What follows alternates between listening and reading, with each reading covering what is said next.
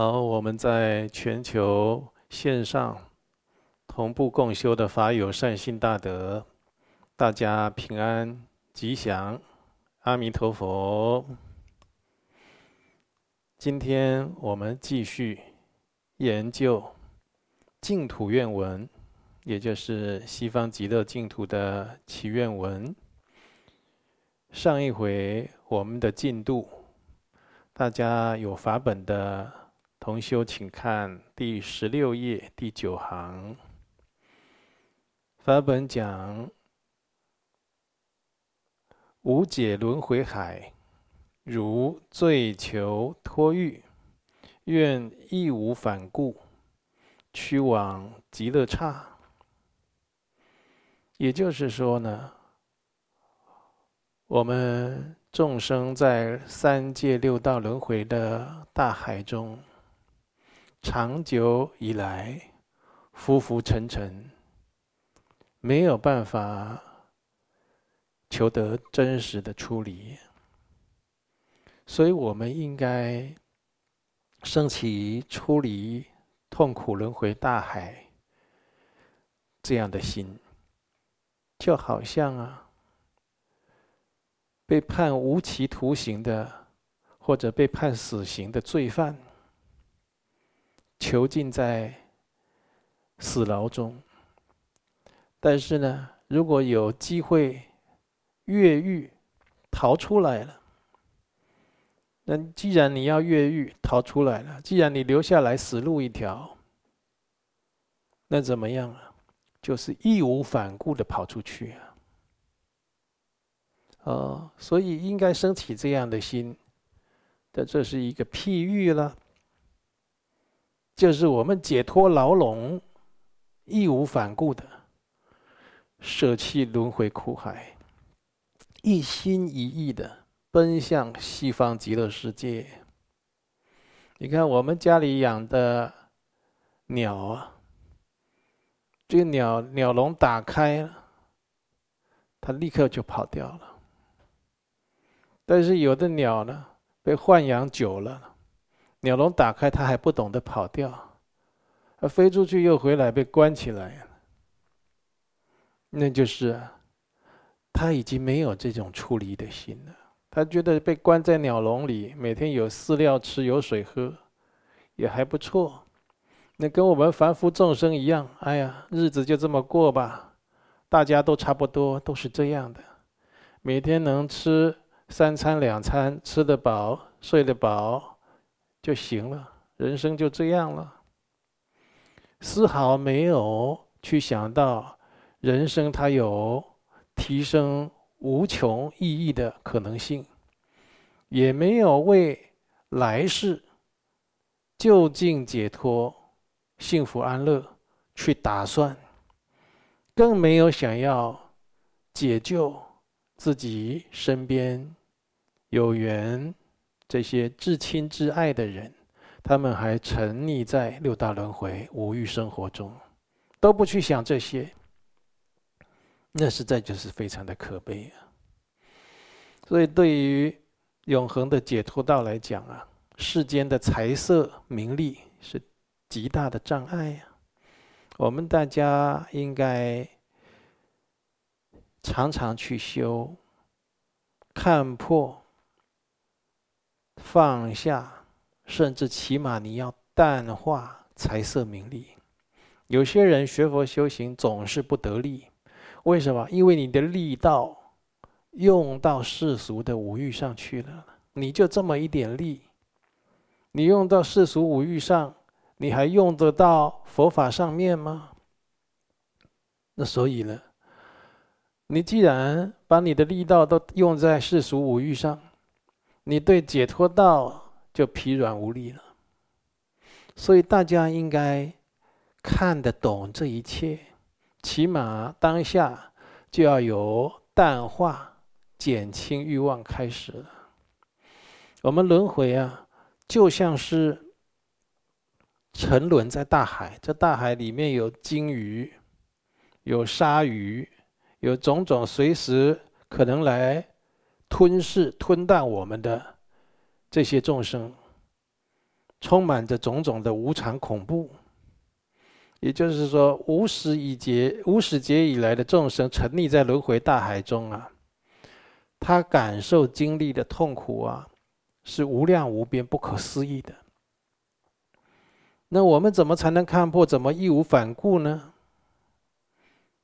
你在平时我们活着的时候呢，就要通过闻思升起定解，听闻佛法。然后要去思维佛法，常常去思维辩证。佛法讲人生苦空无常，你就要去思维人生是不是真的苦空无常。常常去观察、去比较，你才能在心里升起定解。如果你听归听，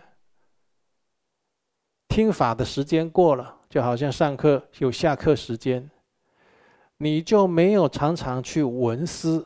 就反复的串起串习去思维，凭你的记忆力能记多少佛法？今天一个小时讲的佛法，你几乎忘去一大半。所以常常共修后，我都问同修，跟同修聊天：那今天讲的佛法，你有什么样的感想？你对哪一段特别有印象？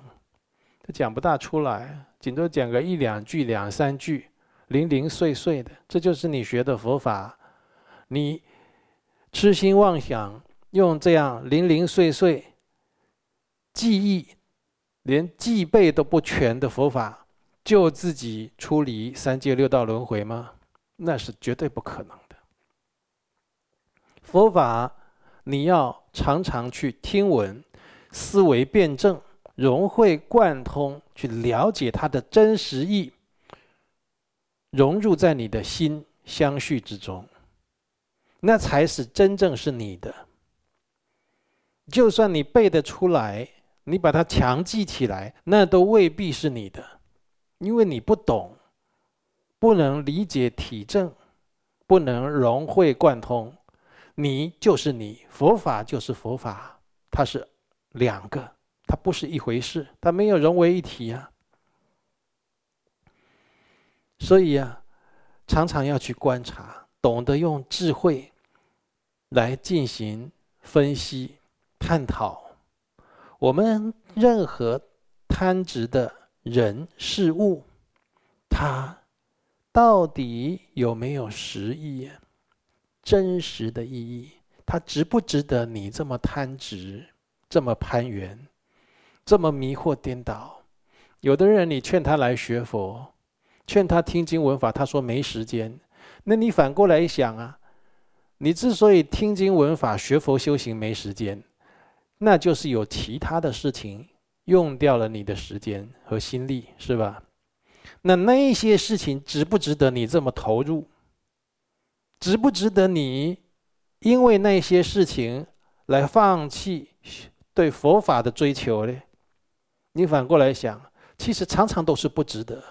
都是一些无益、鸡毛蒜皮的事情，而且是损人不一定利己的事情。啊，所以那就是你没有常常透过佛法的文思，来进行用佛法的智慧来分析探讨，所以对所贪执的任何的人事物呢，你没有办法参透，他对你有没有真实意。嗯，所以就是这样子。你如果透过这样的观察，这样你就会逐渐的明白，世间它没有一件的人事物是可以让你去贪执的。啊，那佛法常常叫我们放下，不要执着，啊，就叫你把这贪执心放下。我们常常就觉得我这也不知道要。要要学佛，好像就是老是找我们麻烦，很困难，又要放下这个，又要放下那个。其实你反过来想，没有放下的另一层意思是你根本拿不起来，你在那边硬要把它拿起来，搞得你一生痛苦，没有时间修行开悟解脱。你说你要经营一个家，我请问你。你看过哪个家不死人，永远存在的？这家永远幸福和乐。那幸福和乐都是短短的时间，一段时间。这家永远都是风风雨雨、起起伏伏、纷纷扰扰。你静观，你认为这让你可以攀援、值得你可爱、贪恋的家，你静观他有没有实意？你去看，其实大家就是因为众缘诸业聚合在一起。而聚合在一起，它就会在一起，永远下去吗？没有，这个因缘到的时候，它又不得不散开。大家都是随业流转、暂时聚合的现象而已。这里面哪有什么实意可言？也哪有什么好让你去贪执呢？只不过你在这过程中心迷乱罢了。你心迷乱了，所以你既然是一个。学佛修行的人，哦，我们不应该对这一些世俗、这些外境产生错误的认知。我们现在世间法常常有，哎呀，辛苦了一天，回家看孩子，孩子叫一声“爸爸妈妈”，这做父母的就觉得，哎呀，这一切痛苦都值得了，听起来好像很窝心。很有人情味，很有家的感觉，像这一类似是而非的的道理啊，不要再去讲，不要再去深化，叫你一声爸爸妈妈，你吃亏受罪都值得了吗？这些轮回过患，种种的生生死死解决了吗？一点点都没有。你只是暂时偏安在你所谓世俗五欲六尘的家里面，这种你觉得小确幸或者短暂的安乐，马上过去了，你所要面临的又是残酷的生老病死的问题，人生八苦的问题，六道轮回。永无止期的问题，你想过吗？所以像这些似是而非的事情，自己要生出真正的智慧，它没有实意。那我是举个例子了哈，常常有人这样讲。所以啊，我们对这个虚妄的外境都产生错误的认知。所以我们常常这样用智慧来观察、分析、探讨以后，啊。慢慢慢慢，哦，了知万法皆妄之后，我们现在讲这世间的一切，啊，万法，这法是怎么讲？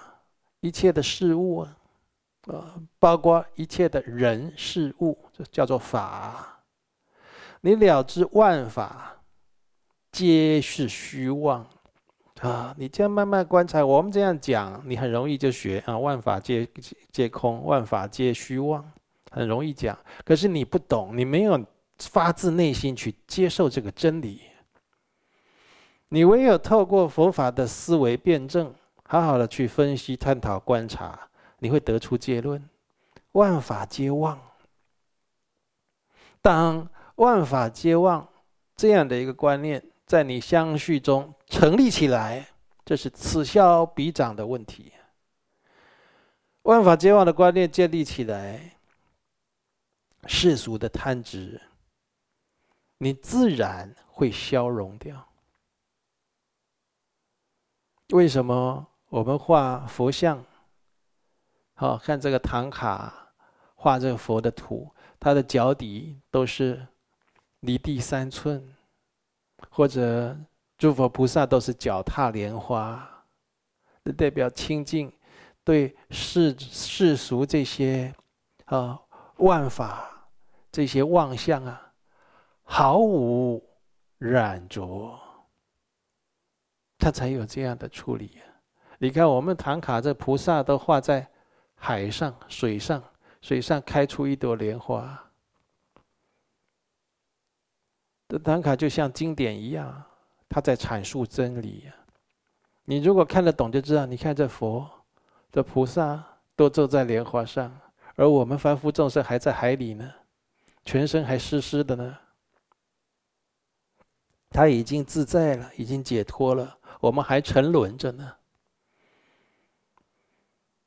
呃，所以啊，要消除一切的贪执，应该透过闻思、观察、辩证，然后呢，我们会升起稳固的出离心。所以要舍弃对轮回的一切的贪执啊，要通过无数次的串习实修，啊，真实的断除自己内心的贪执，升起稳固的出离心。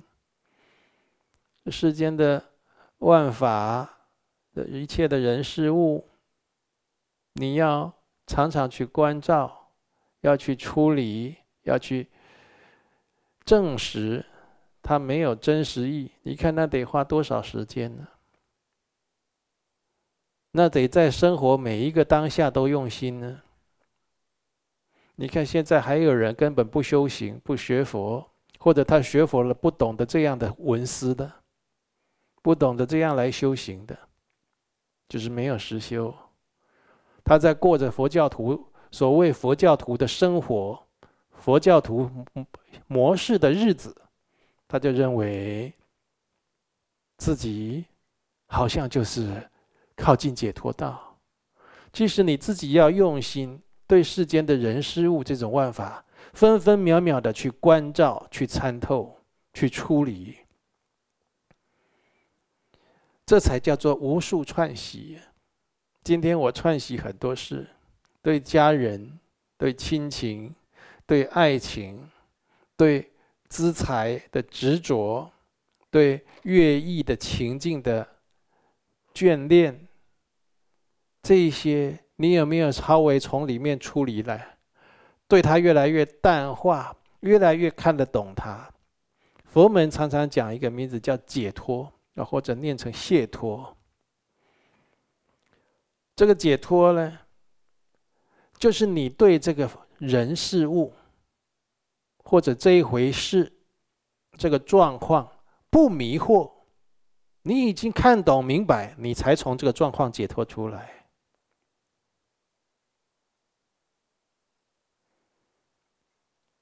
而是对抽烟。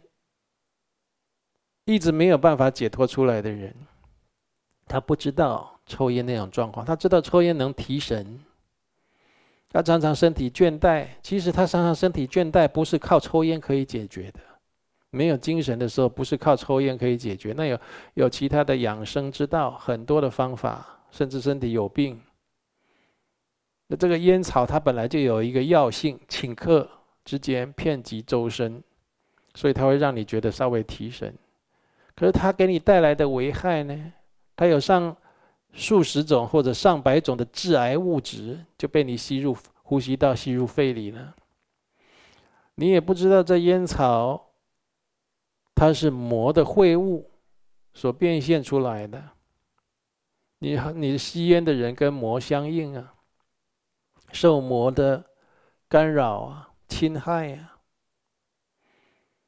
所以当了解哦，这个烟其实是有致癌、致癌的不这可怕的后果，有很多的致癌物直接吸到肺里了。再来，抽烟的提神效果也不是真的这么好。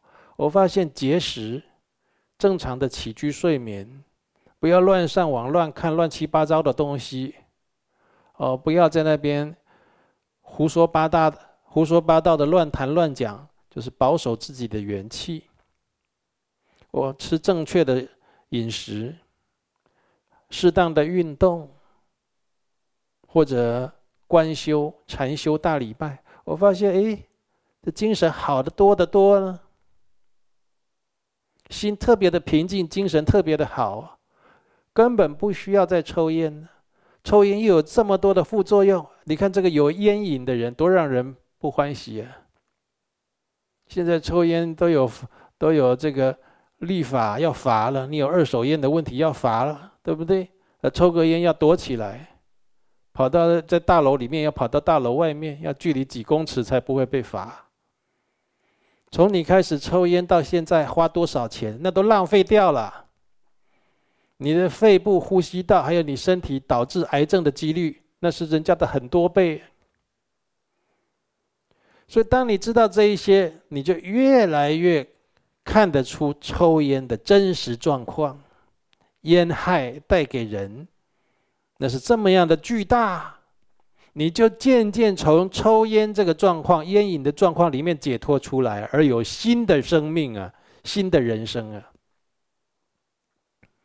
任何事情都一样，你只要不了解，在其中欲境执迷，就是遇到这个缘境就迷惑颠倒了、执着了，那就是没解脱。遇到这个人、遇到这个事、遇到这个东西，从里面可以得到自在，那就是从里面解脱出来，因为你已经看得清清楚楚，看得很清楚了。啊，很多事都一样啊。抽烟的人呐、爱钱的人呐、怕鬼的人呐、爱发脾气的人呐、啊，自己去分析、观察、思维，你把你所学的佛法要用在这个上面，啊，不断的去串习、去实修，一个缘境一个缘境，一件事情一个一件事情的断除自己的贪执。当你这么扎实的修这种出离心，从抽烟里面产生的出离心，哦，从怕鬼里面产生的出离心，从对婚食产生的出离心，从对很多不好的习惯作为产生的出离心，就是经过这样思维辩证，这样子离开。这种出离心是可靠、稳固的。你如果说一个烟瘾很大的人，哎呀，你听我劝，别抽烟了吧。哦，他说好了，我们好朋友，看你的面子，今天开始我就不抽烟了。这个都不保险。为什么？友情会变质。第二呢，他对朋友的承诺也会改变。烟瘾一来，又不是那么回事了，所以他不是实修的。他算不上真出离呀。任何的缘境都是这样，你必须用佛法的智慧去观察它是否有实意，然后去分析、探讨所贪执的人事物，它的状态、它的相状、前因后果，还有对我们贪执以后产生的危害如何。常常去串习一次、两次、三次、四次、五次、一百次、一千次去串习，你会从里面产生稳固的出离。所以，真的在修行的人，你看道家都讲“道也，道道也者，不可虚与离也，可离也非道也”，是什么意思呢？道讲真理，跟佛法相通，佛法也是真理大道。不可虚与离也，它不可以让你有一点点的时间是离开的。可离也非道也，可以让你稍微有虚与的时间去离开它，也就是可以让你这样懈怠善意，可以让你离开关照、思维、辩证、探讨，可以让你离开，它就不是佛法修行的真理。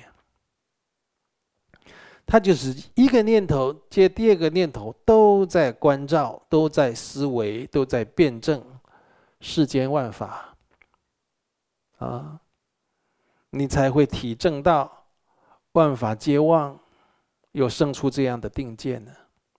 呃，你的出离心才真稳固，不然今天出离，明天又又又回复沉沦的泥沼。今天戒烟，改天又抽烟。今天戒赌，明年又继续赌，缘尽一来你就没办法，那就不是真出离。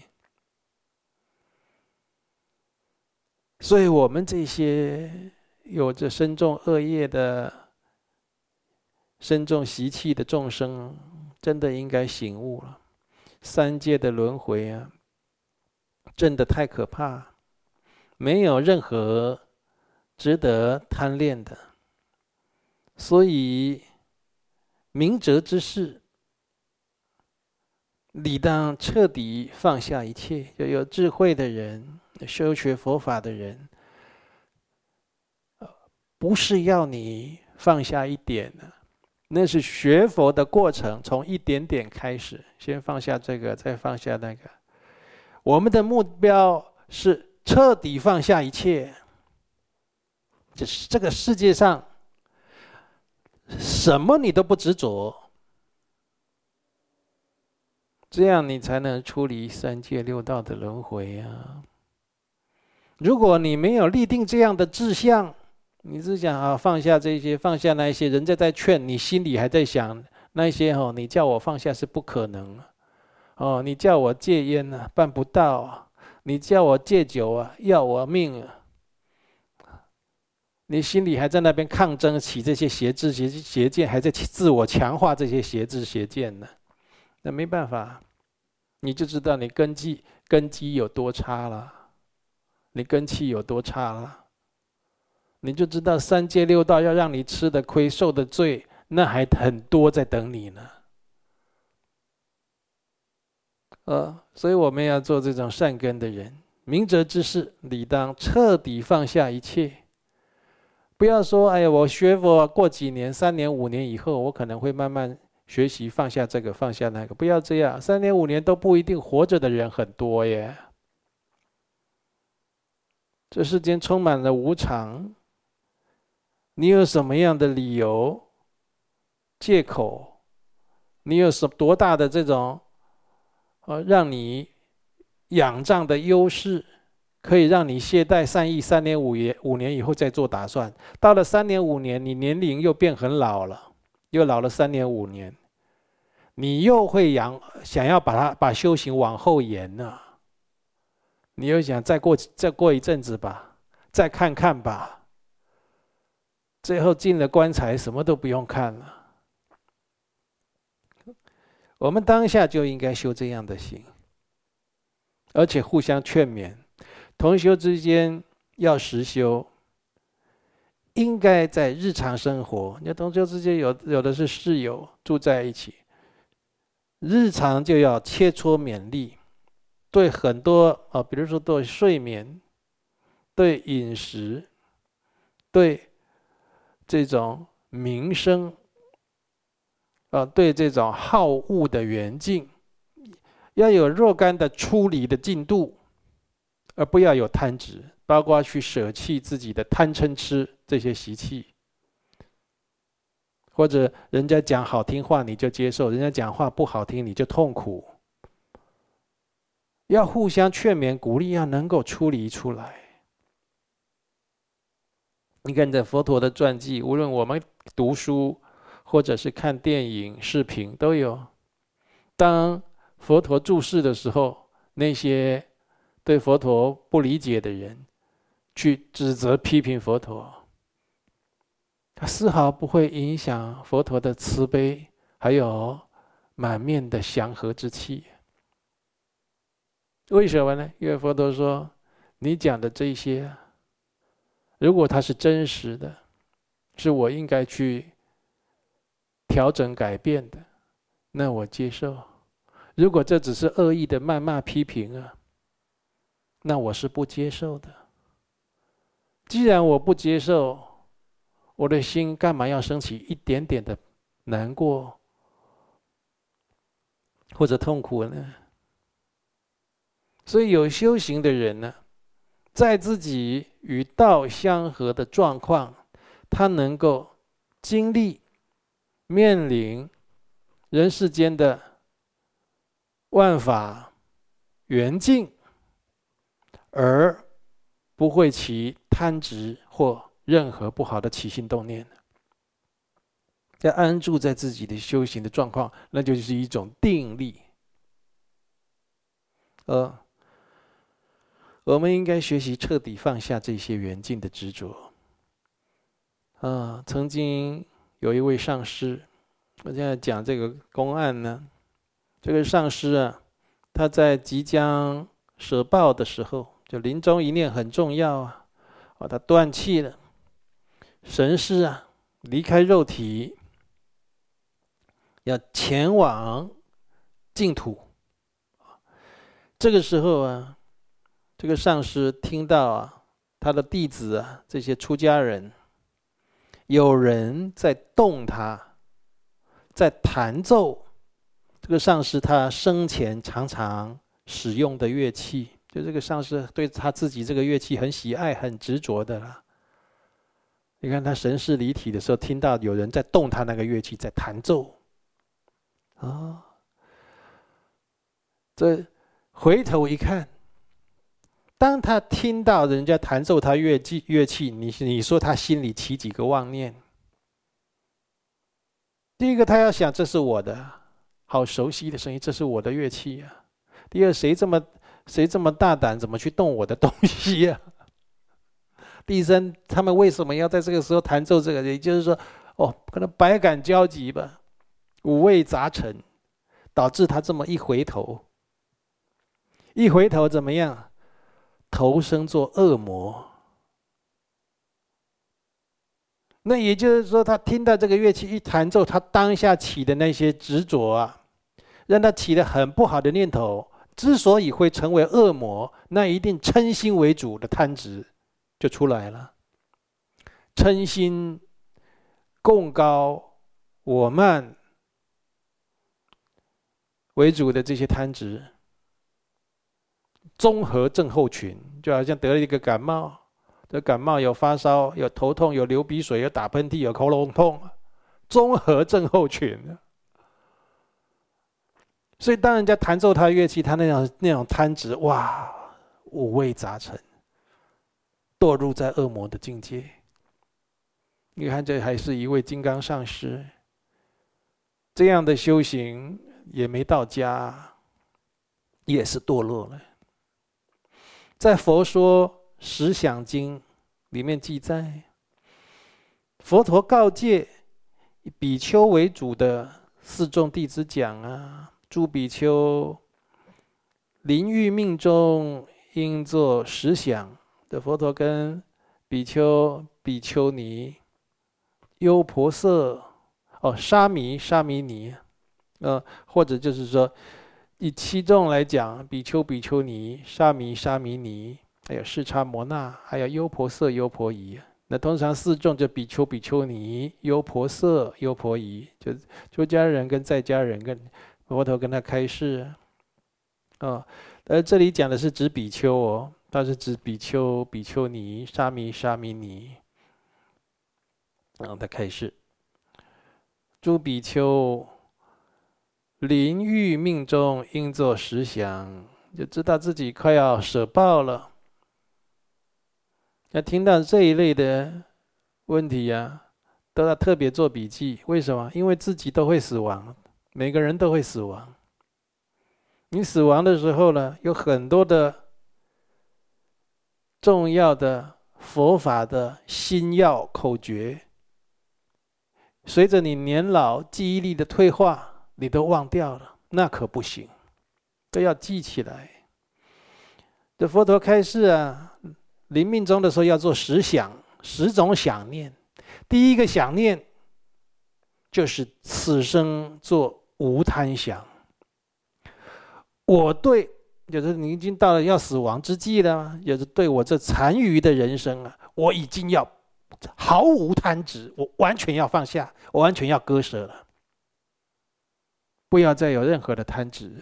你的名声，你所拥有的财富，你所经历的人生的起起伏伏的各种阅历、知识、经验。荣辱，还有欢乐、痛苦这些，你通通都要放下，都要切割了。你像那一位上师，人家弹奏他的乐器，这当然也要放下，就没有什么东西可以留得住我了。哦，要有这样的，所以这佛陀讲，第一第一想就是此生做无贪想，这什么时候开始修？自己得了绝症，或者发生意外，快要断气以前开始吗？来不及，绝对来不及。现在就要开始，你现在就开始任何的缘境，啊，比如说我坐在这，假如我啊百年之后我要舍报，我这法器我能不能放下？我这个面包能不能放下？我这个杯子能不能放下？我这个经轮能不能放下？这佛像能不能放下？人家对我的尊重，或者是轻蔑、辱骂，我能不能放下？人家给你好名声、坏名声，你能不能放下？有的吃没得吃，能不能放下？身体舒服、身体不舒服，能不能放下？你现在就要开始练了。假如你发现有一样或有几样是你最放不下的，啊，有人说我最放不下我太太，我最放不下我女儿，我最放不下我宝贝孙子，你死定了！我告诉你，你继续这样去强化这个观念，你会死定了。这所谓的死，就是你轮回定了，你糟糕了。还有那种最放不下的，现在就要去锻炼。就要去串习，怎么样去淡化？怎么样去处理？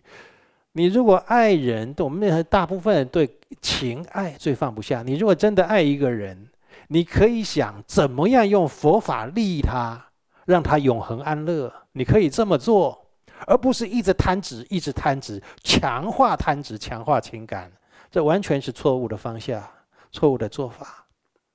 那到时候也要分开。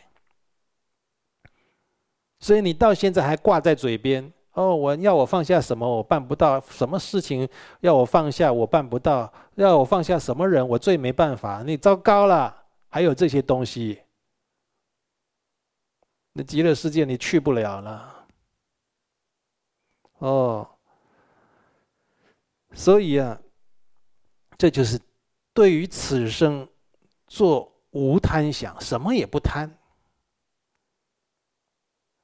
甚至讲，就讲的这个，但真的知道自己快舍报的时候，大部分很多人是生病啊，啊断气以前知道哦，自己伤得很重，病得很重，要走了。对自己想多活几分钟这种念头都要放下，一切随缘，一心呢就祈请上师阿弥陀佛的加持摄受，求生西方极乐净土。想多活一点。我想还要够这个，有人说要临死之际啊，哦，这一辈子很多事情啊，欢乐痛苦啦，好像演电影一幕一幕在眼前。那是对执着的人，对不执着的人，你这是再怎么演电影一幕一幕都没有用。为什么？只有提起正念，祈求上师阿弥陀佛的加持摄受，求生西方极乐世界。就只有这样的观想，提起这样的正念，其他那些都属于妄想、幻象。要执着幻象，哪执着得完呢？是不是？